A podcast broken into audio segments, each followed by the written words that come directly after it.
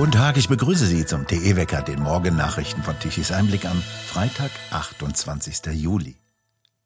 Das Bundeskabinett will bald den neuen Wirtschaftsplan beschließen. Ein sogenannter Klima- und Transformationsfonds ist für die Grünen das zentrale Instrument, um die Wirtschaft nach ihren Vorstellungen umzubauen. Dreistellige Milliardenbeträge sollen ins Ministerium des derzeitigen Wirtschaftsministers Habeck fließen. Mario Dürnes, Tischis Einblick-Korrespondent in Berlin. Sie haben den Entwurf unter die Lupe genommen. Was ist Ihnen denn dabei aufgefallen? Das Kennzeichen ist, dass äh, die Zeit des wilden Geldausgebens vorbei ist. Also die Zeit des Sondervermögen anlegen und des Doppelwumms und des Wumms und das Entlastungspaket, das ist vorbei. Wir haben ausgewumst wir müssen jetzt wieder zurück zur Haushaltsdisziplin. Herr Turnes, was haben Sie denn als größten Haushaltsposten ausgemacht? Wofür wird denn am meisten Geld ausgegeben? Der höchste Etatposten ist mit Abstand das Soziale. Der, die Kosten für das Sozialministerium sind mit, äh, liegen bei 170 Milliarden Euro im Jahr. Das ist äh, dreimal so viel wie der Posten des Verteidigungsministeriums. Wenn man aber nicht nach den Ministerien äh, sich den Etat anguckt, sondern sich nach der Art der Ausgaben, dann sind die Sozialausgaben noch bei weitem der viel größere Posten. Wir geben von, vom Bundeshaushalt, der bei 450 Milliarden Euro im Jahr liegt, geben wir zwei Drittel für Soziale aus. Im Sozialen drin sind zwar auch die äh, Kosten, die Personalkosten für den öffentlichen Dienst, aber im Wesentlichen das, was wir an Sozialausgaben ausgeben.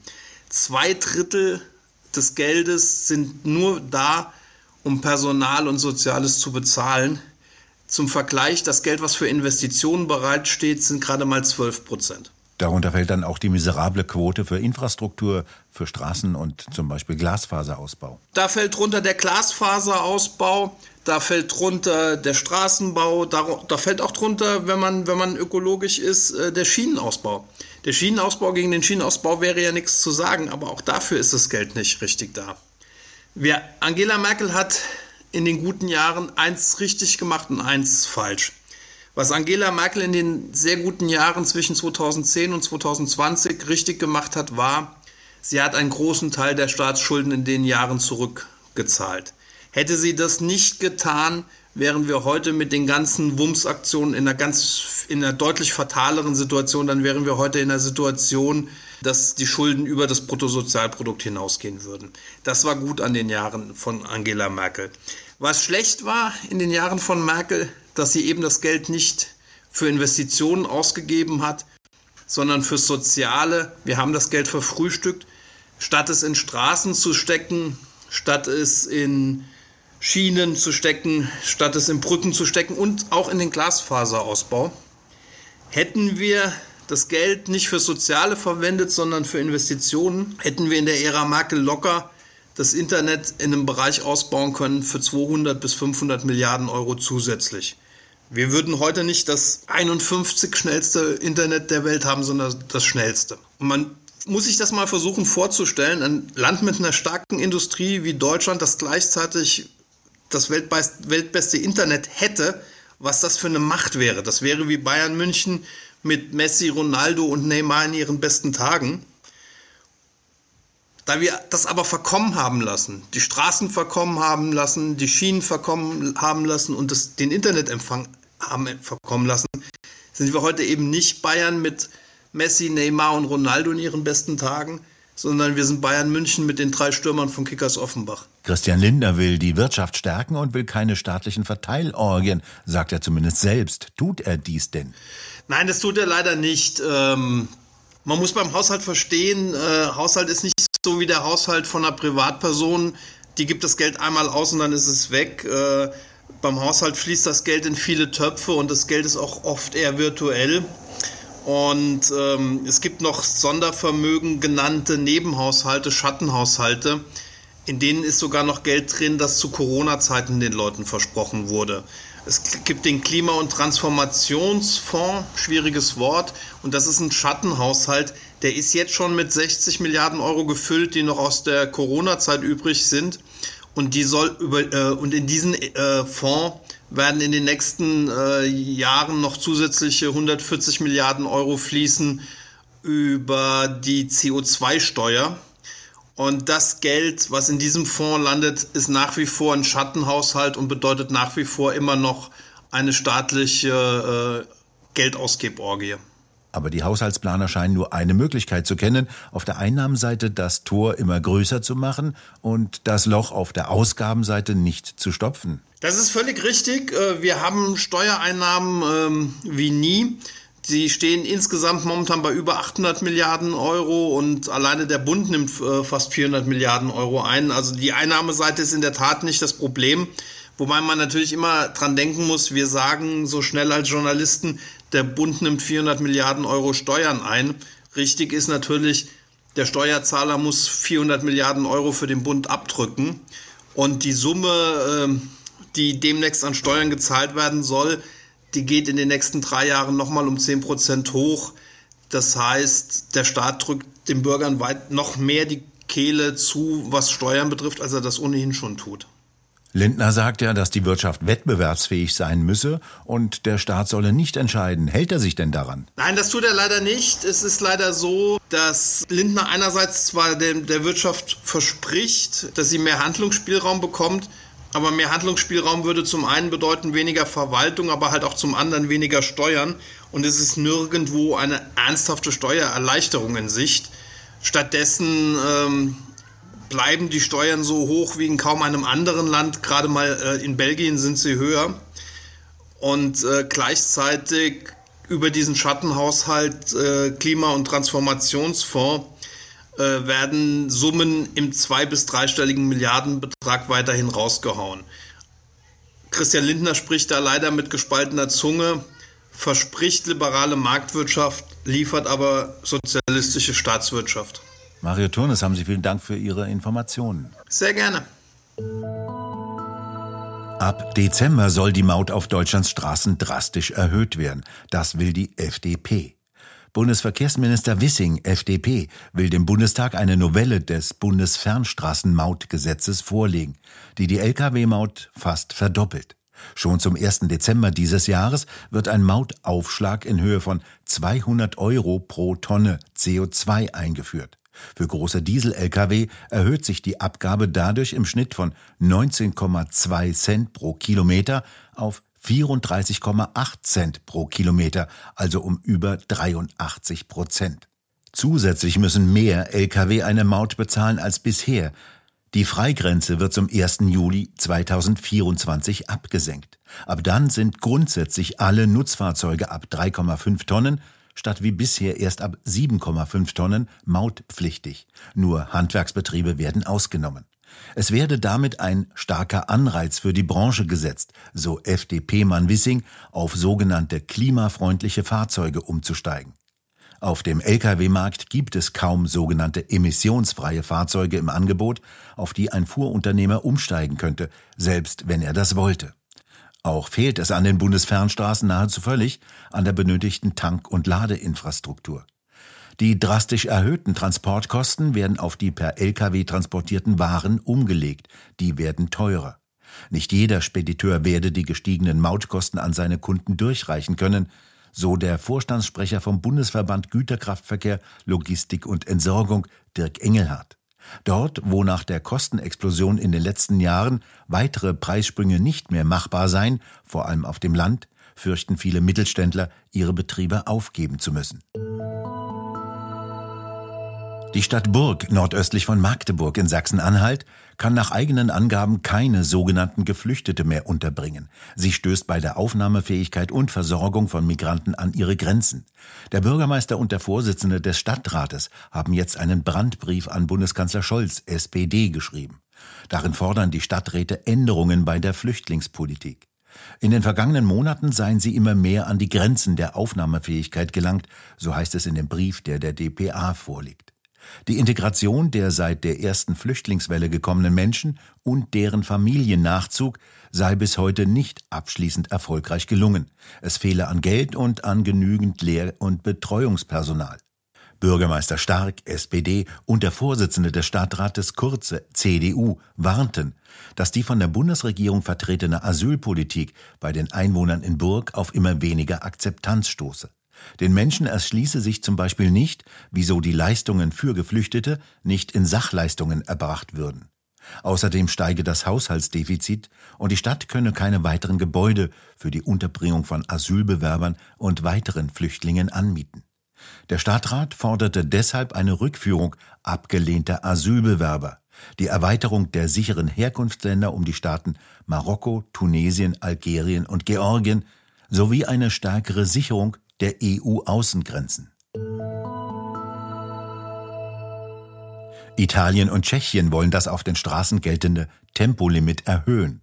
Der italienische Infrastrukturminister Matteo Salvini hatte im Frühjahr angekündigt, auf bestimmten Strecken die maximal zulässige Geschwindigkeit von 130 Kilometern pro Stunde auf 150 zu erhöhen. Die Reform ist Teil einer größeren verkehrspolitischen Neuordnung. So will Salvini Autofahrer, die mit Drogen erwischt werden, stärker bestrafen. Ihnen soll der Führerschein auf Lebenszeit entzogen werden können. Härtere Bußen soll es auch für Alkohol und Handy am Steuer geben. Salvini hatte sich bei der Vorstellung seiner Idee vor allem auf ein Vorbild bezogen, auf die deutsche Autobahn. Die meisten Verkehrstoten seien nicht auf Autobahnen, sondern auf Landstraßen zu beklagen. Dauerhaft könnte das Limit auf Autobahnen mit mindestens drei Spuren angehoben werden, die zudem eine geringe Unfallrate aufweisen. Sie würden dann als sicher eingestuft. Beispiele dafür sind etwa die A4 zwischen Mailand und Venedig oder die A14 zwischen Bologna und Bari.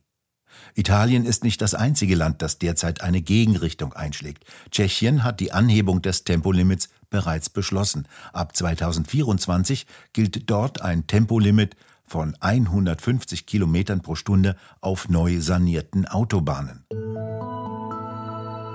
In den USA sind die Außerirdischen angekommen. Die Aliens bestimmen mittlerweile auch das Geschehen im Kongress. Suse Heger, Tichys Einblick-Korrespondentin in Amerika. Was machen die denn da? Ja, es gab tatsächlich im Kongress eine Sitzung zum Thema Alien und das war nicht etwa äh, ein, ein äh, nachgezogener 1. April-Streich. Das war tatsächlich eine sehr ernst gemeinte Sitzung und es war auch tatsächlich eine Sitzung, die Demokraten und Republikaner gleichermaßen faszinierte. Und es gab nicht die übliche Trennung nach dem Ort, die einen glauben, die anderen glauben nicht, aufgeteilt nach Parteien, sondern diesmal ging die Linie quer durch. Es ist Folgendes passiert. Es wurde eine Anhörung gemacht mit einem sogenannten Whistleblower, David Grush. Das war ein ehemaliger Intelligence Official. Der hat im Pentagon äh, in einer Taskforce gearbeitet, wo es um Unidentified Aerial Phenomena ging, also um unidentifizierte Phänomene und Sichtungen.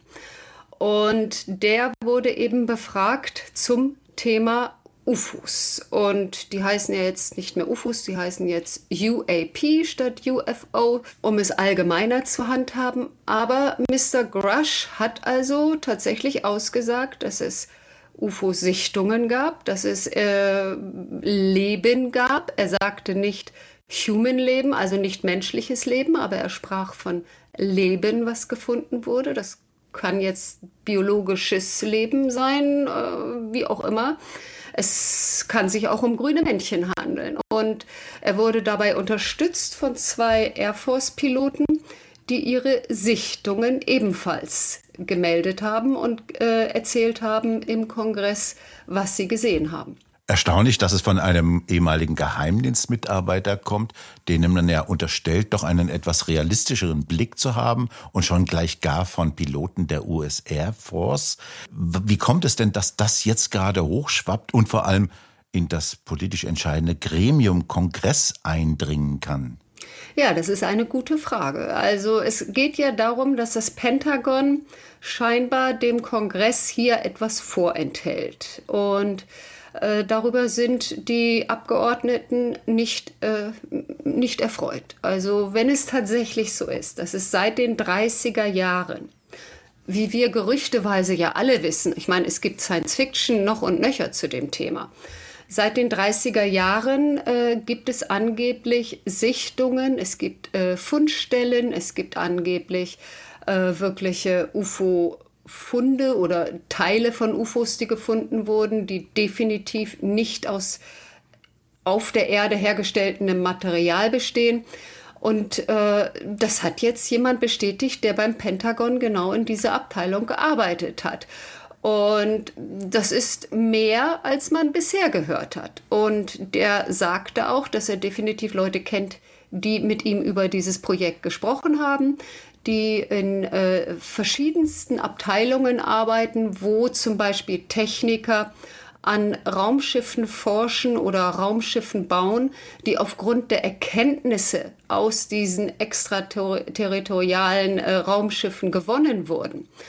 Und äh, das war gestern eine, das war eine sehr turbulente Sitzung, sagen wir es mal so. Und ich glaube, wir alle sind etwas ratlos hinterlassen worden nach dem Motto, ja, ist das jetzt wirklich so oder nicht? Was bedeutet das für uns, wenn es so ist? Wir wollen ja hier niemanden rassistisch diskriminieren, schon gleich gar keine Aliens. Aber die Vermutung liegt ja nahe, dass mit dieser Geschichte, mit diesem Narrativ von etwas abgelenkt werden könnte. Spielt das in der amerikanischen Diskussion eine Rolle? Ja, auch darüber wird definitiv gesprochen. Und man fragt sich, was der Grund sein kann, dass der Whistleblower, also der ehemalige Pentagon-Mitarbeiter, damit jetzt um die Ecke kommt. Ähm, ob das Ganze vielleicht sogar gesteuert wurde, um von anderen äh, Skandalen abzulenken in der Regierung. Aber dafür gibt es keinen Beweis.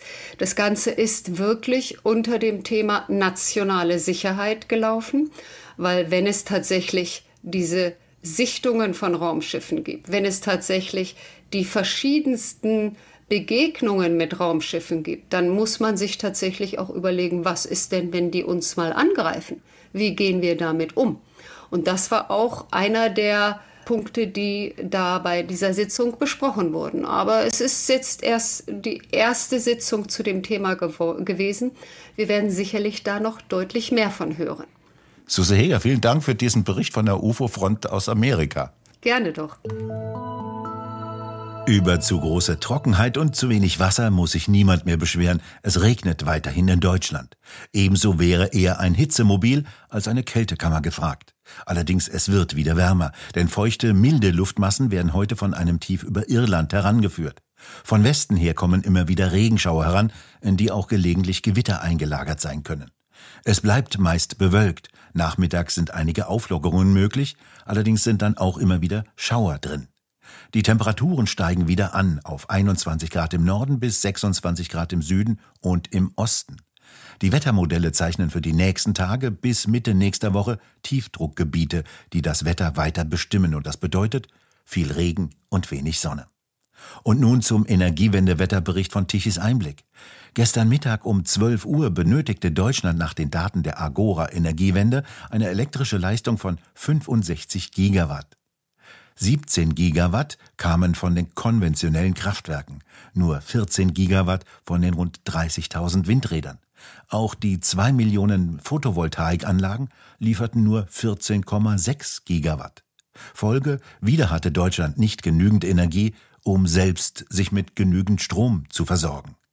Den gesamten Tag über musste aus den Nachbarländern Strom importiert werden. Um 13 Uhr fast 14 Gigawatt zum Strompreis von 78 Euro pro Megawattstunde. Abends um 21 Uhr mussten immer noch 11 Gigawatt elektrischer Leistung zum Preis von nun 108 Euro pro Megawattstunde importiert werden. Deutschland kann sich dank der Energiewende nicht mehr selbst mit Strom versorgen, sondern ist auf die Nachbarländer angewiesen. Wir bedanken uns fürs Zuhören. Schön wäre es, wenn Sie uns weiterempfehlen. Weitere aktuelle Nachrichten lesen Sie regelmäßig auf der Webseite tichiseinblick.de und wir hören uns morgen wieder, wenn Sie mögen.